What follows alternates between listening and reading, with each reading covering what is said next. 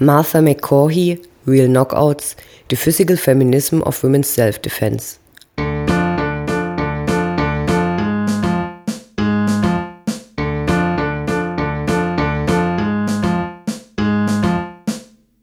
We will never be afraid. We will never be afraid.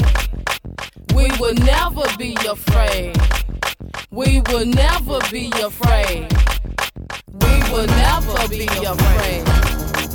We will never be afraid. We will never be afraid. We will never be afraid. Hopscotching this shit itty bitty bits. I ain't got started and you know this a hit. And you know that this is perfect for everybody. Even sounds a little freaky ow. Get it on down, should be slow winding on me in the club. So you know I got a rubber that ass. And this two shit up. This little mama Kelly, no need. For balance, this shit had it. But like if I holler back, baby, I gladly thee. My lady, if you act right, who's to say January right the corner? We only have a few days. Hey, y'all hear me? Can y'all see me? What you looking at then? See, I told myself, do not fuck with that gin. 102 proof, we not bulletproof. Goodbye, tell the truth, now tell the truth. Who the best? Your mask when we hold a test. I don't know, let me see. Did you pass? Less than a 50, you came up short. Oh shit, your mask plus confusion. We will stay, we won't abort. How my rhythms report is war time against them for the rims. So like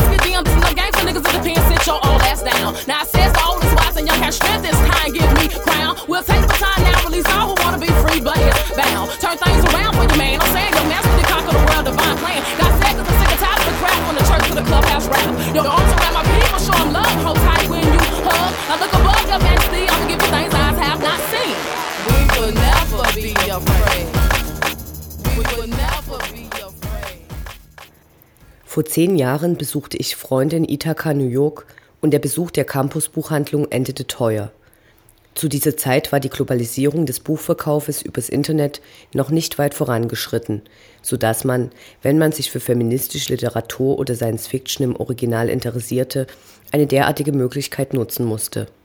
Gleichzeitig kamen, und dies ist immer noch so, neue Impulse für die feministische Bewegung, Debatten und Diskurse vorrangig aus den USA. Die Regale der Abteilung Feminismus waren eine Offenbarung. Die Gebühren fürs Übergewicht meines Gepäcks habe ich gerne gezahlt. Das heute hier vorgestellte Werk Real Knockouts, The Physical Feminism of Women's Self-Defense, der mittlerweile zur Professorin für Soziologie berufenen Martha McCaughey, Jahrgang 1966, war 97 ihre erste Buchveröffentlichung, die wie folgt beginnt. Ich war einst eine verängstigte Feministin. Ich wusste viel über männliche Gewalt und wenig, sie zu stoppen. Real Knockouts verbindet auf 270 Seiten in ungeheurer Komplexität verschiedenste Aspekte der Auswirkungen von Gewalt, weiblicher Selbstverteidigung, ihren möglichen Einfluss auf feministische Diskurse und verfolgt dabei ein Ziel. Die Aufklärung der vielfältigen Verbindungen zwischen zwei Gruppen, die überraschend wenig voneinander wissen. Da sind zum einen Selbstverteidigungslehrende, ihre Schülerinnen, einhunderttausende Frauen, die diese Kurse in den USA besuchen, jedoch gleichzeitig selten an feministischen Diskursen, wie sie vorrangig in Universitäten bei Cultural and Women's Studies geführt werden, teilnehmen, beziehungsweise wenig über theoretische Arbeiten wissen. Zum anderen gibt es die Akademikerinnen, die zwar mittlerweile großen Einfluss auf die heutigen Diskurse in vielen Bereichen haben, jedoch zu selten die Bedürfnisse und Befürchtungen der sogenannten Everyday Women in diesen Diskursen adressieren. Und so erklärt Martha McCaughey in ihrem Vorwort zum Buch, dass es sich wenig mit Fragen wie was soll ich tun, wenn jemand versucht, mich zu vergewaltigen, beschäftigen wird, sondern vielmehr zeigen möchte, wie beide Gruppen in Selbstverteidigung bzw. Kampfkünsten aktive und Feministinnen, die in akademischen Diskursen Erklärungsmodelle entwickeln, voneinander lernen können.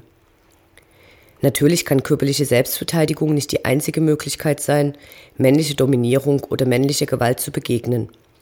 Real Knockouts zeigt jedoch, dass Selbstverteidigung eine Möglichkeit ist, verschiedene Theorien als überholt bzw. veraltet zu zeigen, die innerhalb der feministischen Bewegungen diskutiert wurden und werden, wie zum Beispiel die heute nur noch vereinzelt auftretende Annahme, dass Gewalt von Männern gegen Frauen unvermeidbar wäre und stellt die Frage, inwieweit Annahmen, die feministische Diskurse in den letzten Jahren geprägt haben, tatsächlich noch Bestand haben können und nicht zumindest unter neuen Vorzeichen gelesen werden müssten. Gleichzeitig geht sie auf feministische Diskurstheorien von Judith Butler und anderen ein, die sich mit körperlichen Konstruktionen beschäftigen und zeigt auf den kritischen Punkt, nachdem deren Arbeiten zwar ein größeres Verständnis ermöglichen, wie geschlechtliche Zuschreibungen an den Körper stattfinden, dann jedoch reale körperliche Verletzungen nicht in Betracht zu ziehen und bisher noch nicht danach gefragt haben, inwieweit neue Theorien entwickelt werden können, die reale Körper und gleichzeitig neue Identifikationen ermöglichen. Martha McCaughey zeigt ihre Wertschätzung für die bisherigen theoretischen Leistungen von feministischen Theoretikerinnen, fordert jedoch die größere Berücksichtigung von körperlicher Selbstverteidigung und betont deren Herausforderung an den Feminismus, neue Wege zu suchen, wie Frauen ihrer Unterordnung in einer Gesellschaft widerstehen können, die doch spezielle Körper mit irrealen Anforderungen, zum Beispiel an Schlankheit und Busengröße, verlangt. Damit verbindet sie die Forderung an den Feminismus, körperliche Realitäten anzuerkennen und lenkt den Blick auf die Freude, die dieser körperliche Widerstand ermöglicht. Kurz, Feminismus muss physisch werden. Martha McCaughys These ist, dass Feminismus genauso viel von Selbstverteidigung lernen, wie Selbstverteidigung mit Hilfe von feministischer Theorie und Analyse gewinnen kann. Eines der Anliegen des Werkes ist es auch, die Widersprüche der Annahme aufzuzeigen, dass Gewalt etwas Männliches wäre und damit prinzipiell ablehnenswert sei, und gleichzeitig kritisch dem Misstrauen zu begegnen, welches als gewalttätig auftretenden oder empfundenen Frauen in einer patriarchalen Gesellschaft begegnet. Von sich verteidigenden Frauen ist hingegen bekannt, dass sie durchaus Freude an wirksamer Aggression, zum Beispiel in Selbstverteidigungskursen oder bei erfolgreichen widerständigen Körperattacken erfahren. Diese beim selbst absolvierten Kampftraining erfahrene Befriedigung machte Martha McCaughey zu einem Fan von Frauen, die Selbstverteidigungskurse nehmen oder unterrichten und es ihr im Gegenzug schwierig machten, diese Frauen als von männlicher Dominierung übertölpelte Wesen abzutun. Martha McCoys Werk ist eine in fünf Kapiteln klar gegliederte wissenschaftliche Arbeit, die sich jedoch auch an Nicht-Akademikerinnen richtet.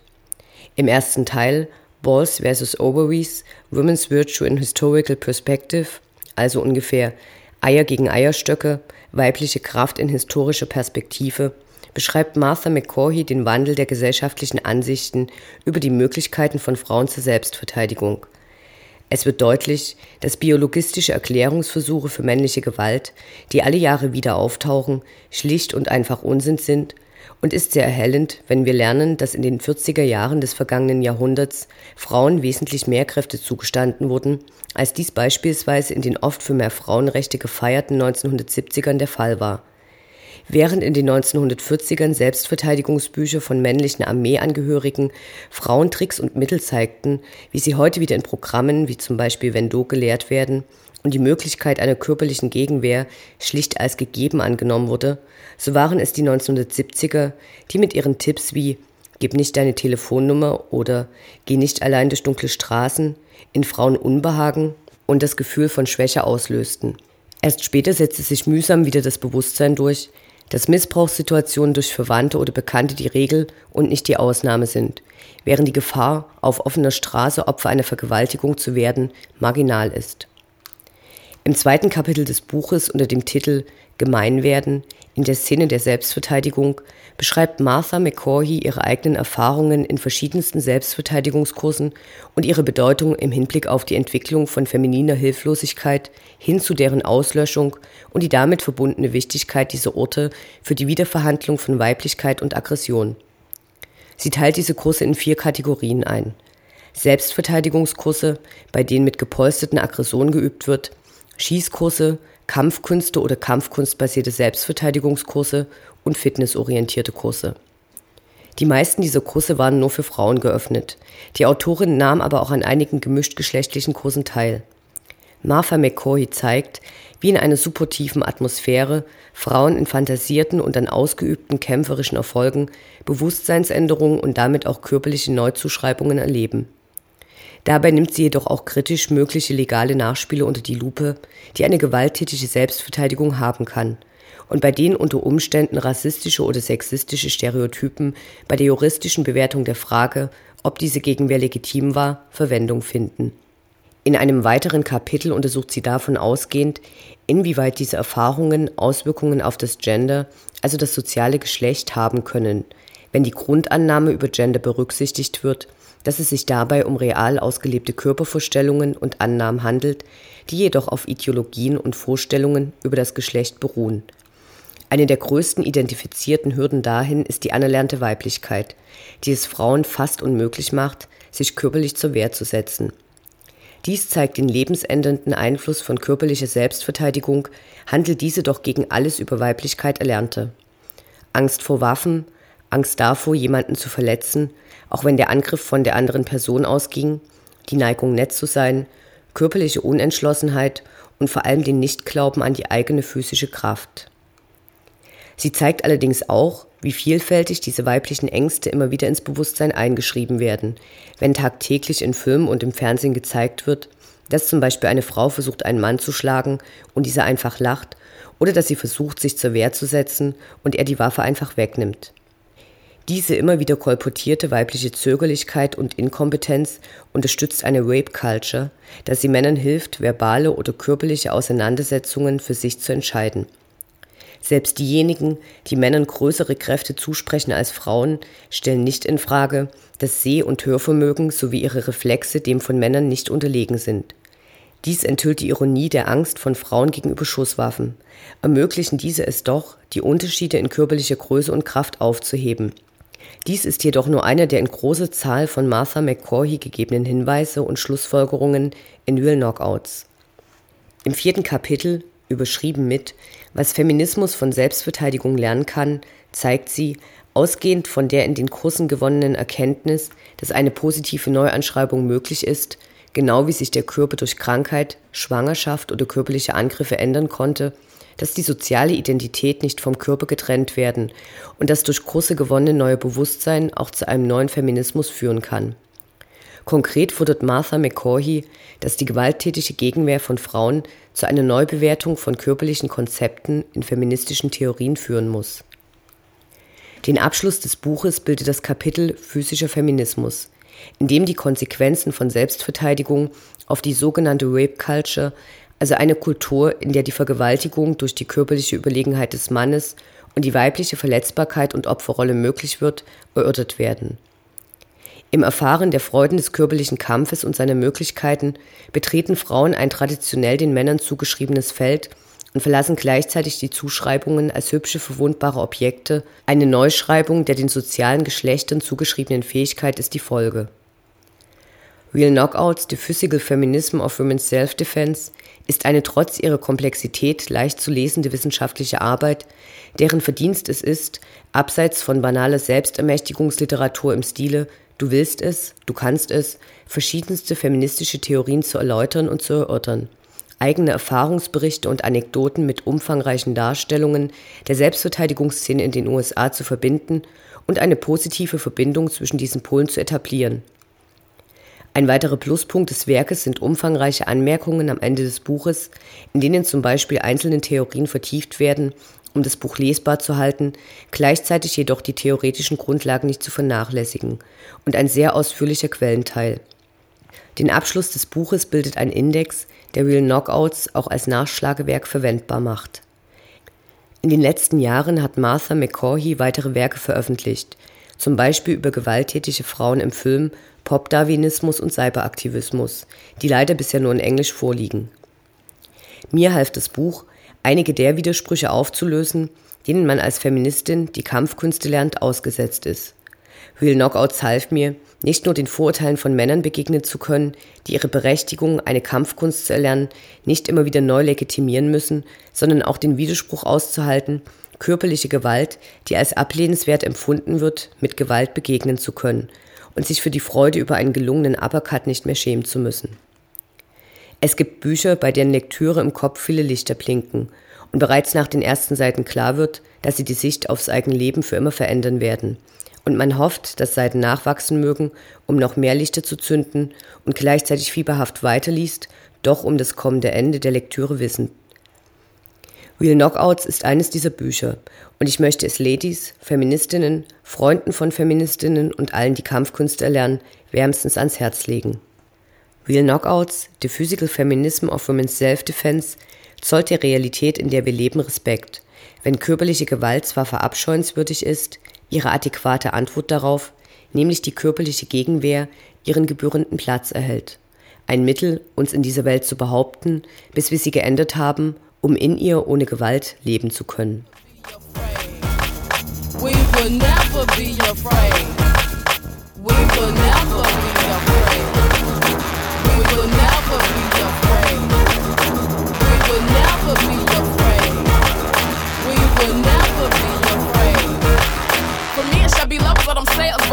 Disobedient to the parents. Ungrateful without love, unforgiving without self control. Love is a pleasure rather than love. The physical and the feminism of physical feminism. I have described a social movement of women who, without necessarily identifying as feminists, are challenging some of the assumptions that support rape culture. Women's self defense is not only empowering, pleasurable, and transformative for women, or unsettling for men. Self defense shakes some assumptions driving feminism, particularly how we have been thinking of rape sexuality, and the body. The association of aggression and masculinity that undergirds rape culture comes a little unhinged when women get on the mats, step up to the punching bag, kick the shit out of a mock assailant, and take aim at the gun range. Feminists all agree that systematic power relations can be changed. That's what makes feminism a theory as well as a social movement. But we have often proceeded as if men's violence against women could not be stopped. Ordinary North American women are contesting the inevitability of that violence. When women learn self defense and begin to take pleasure in a construction of womanhood that includes the capacity for violence, it confounds and alters the way we think about power operations. We have inadvertently reified male power. And, as we have argued that rape is about power and not sex, we have construed consensual sex as free and good and positioned womanhood as virtuous and pure. Keeping women away from violence or denying the aggressive potential in them preserves the association of violence and masculinity and upholds a false similarity within the category women. It also maintains men in a class of protectors and women in a class of the protected, an ideological arrangement that justifies heterosexism and perpetuates men's violence against women. In this way, the anti sexual assault movement and feminist theory more broadly have failed to challenge rape culture at its core. Women's self defense culture casts the association between masculinity and violence radically into question. It challenges the rape myth that men rape because of size and strength. It contests the distinction between sexuality and politics. Finally, it encourages feminist theorists, educators, legal reformers, and activists to reconsider the importance of physicality to consciousness, and specifically, the radical impact training women in self defense could have in women's lives and on rape culture. Feminist anti violence education and activism might better challenge prevailing social power relations if we emphasize the historical production of gendered identities at the level of social interaction and at the level of body. A karate student explained the significance of self defense as it relates to the body. Martial arts, everything that goes into being able to think of ourselves as fighters or as strong or as having a certain kind of body, a strong body, all of that has the effect of making us a counter example to what women are supposed to be. As I discussed in Chapter 1, male domination is already an embodied politics. Hence, feminism would do well to get physical too. I have suggested that feminists' neglect and sometimes outright skepticism of self defense actually perpetuates and solidifies some of the very assumptions of rape culture. More than this, it obscures a primary consciousness raising arena, one that involves not simply a discussion of one's oppression, but one that, by enlisting the body as part of one's consciousness, involves the reenactment and undoing of one's oppression. Hence, a feminism that gives primacy to the reconstruction of the body is a physical feminism. If theories are practices, then feminism, like the patriarchy it hopes to eliminate, is physical. Feminists have argued that women, rather than men or the state, should get to control their own bodies. But the body, not just a disembodied female subject, can be seen as an agent, Put differently, agency must include embodied subjectivity. The self defense movement encourages us to see women as agents and understand, practically and theoretically, our bodies are subjects instead of objects. Sexual violence is oppressive precisely because it reduces one's body to an appendage of another. Several feminist scholars have critiqued the construction of sexuality, individualism, and the mind body dualism in much of feminist thought. Women's self defense illustrates well these tensions within feminism. I have suggested that women's practical action in self defense courses seeks a freedom that pushes beyond traditional notions of liberal individualism. Although the aggressive female body is defiant of ideologically produced gender boundaries that perpetuate rape culture and male dominance, it is still an ideological production one reflecting an ideology of female entitlement. The new bodily comportment women learn in self defense destabilizes those processes through which the differentiating forms of difference are naturalized. The fighting habitus of the self defensor is a new female body and a transgressive female body. The transgressive body is much like the lesbian body, which, making the wrong sexual object choice, disrupts the ideology that women are naturally attracted to men. But of course, the self defense movement can and should make the aggressive female body not simply transgressive, which in some ways reinforces the norm of female pacifism, but as an acceptable norm of female embodiment. I have examined the place and significance of representations of femininity and gender relations in specific cultural commodities, such as music, clothing, movies, and self defense lessons themselves, in the lives of self defensors, and simply as the cultural backdrop of the increasing popularity of women's self defense. Women involved with self defense consume and make sense of these images in particular ways that relate to their involvement with self defense training. That is to say, the realm of self defense as a popular cultural form, and the realm of representational cultural texts such as Mean Women movies are interrelated and mediate one another.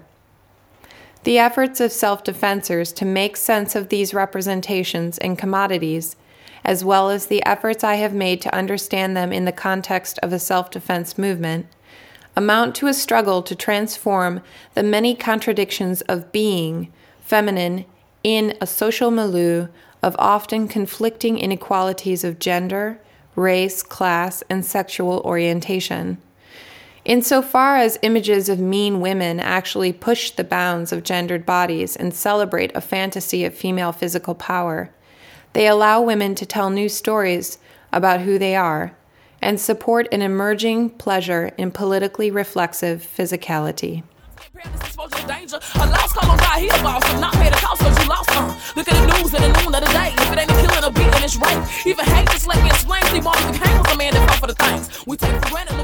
Real Knockouts erschien 1997 und in den letzten Jahren hat sich einiges getan.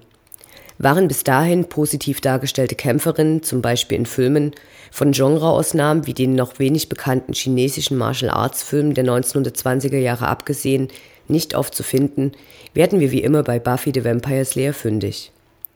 In ihrer Schule Außenseiterin und wenig beliebt, wird ihr doch in der 20. Folge der dritten Staffel eine öffentliche Ehrung zuteil.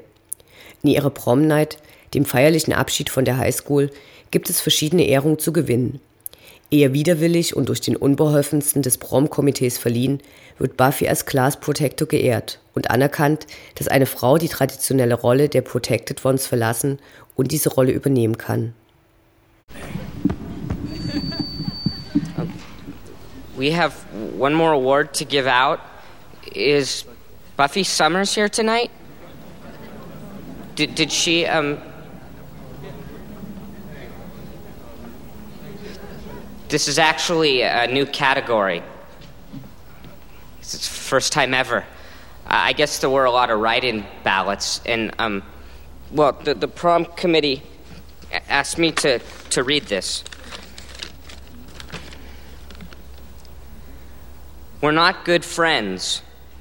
Most of us never found the time to get to know you, but that doesn't mean we haven't noticed you.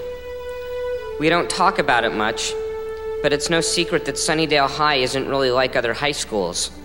A lot of weird stuff happens here. Zombies! Hyena people! Snyder! but whenever there was a problem or something creepy happened, you seemed to show up and stop it. Most of the people here have been saved by you, or helped by you at one time or another. We're proud to say that the class of 99 has the lowest mortality rate of any graduating class in Sunnydale history.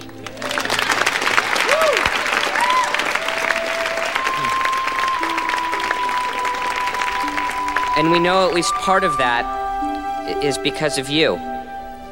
So the senior class offers its thanks and gives you um, a, this.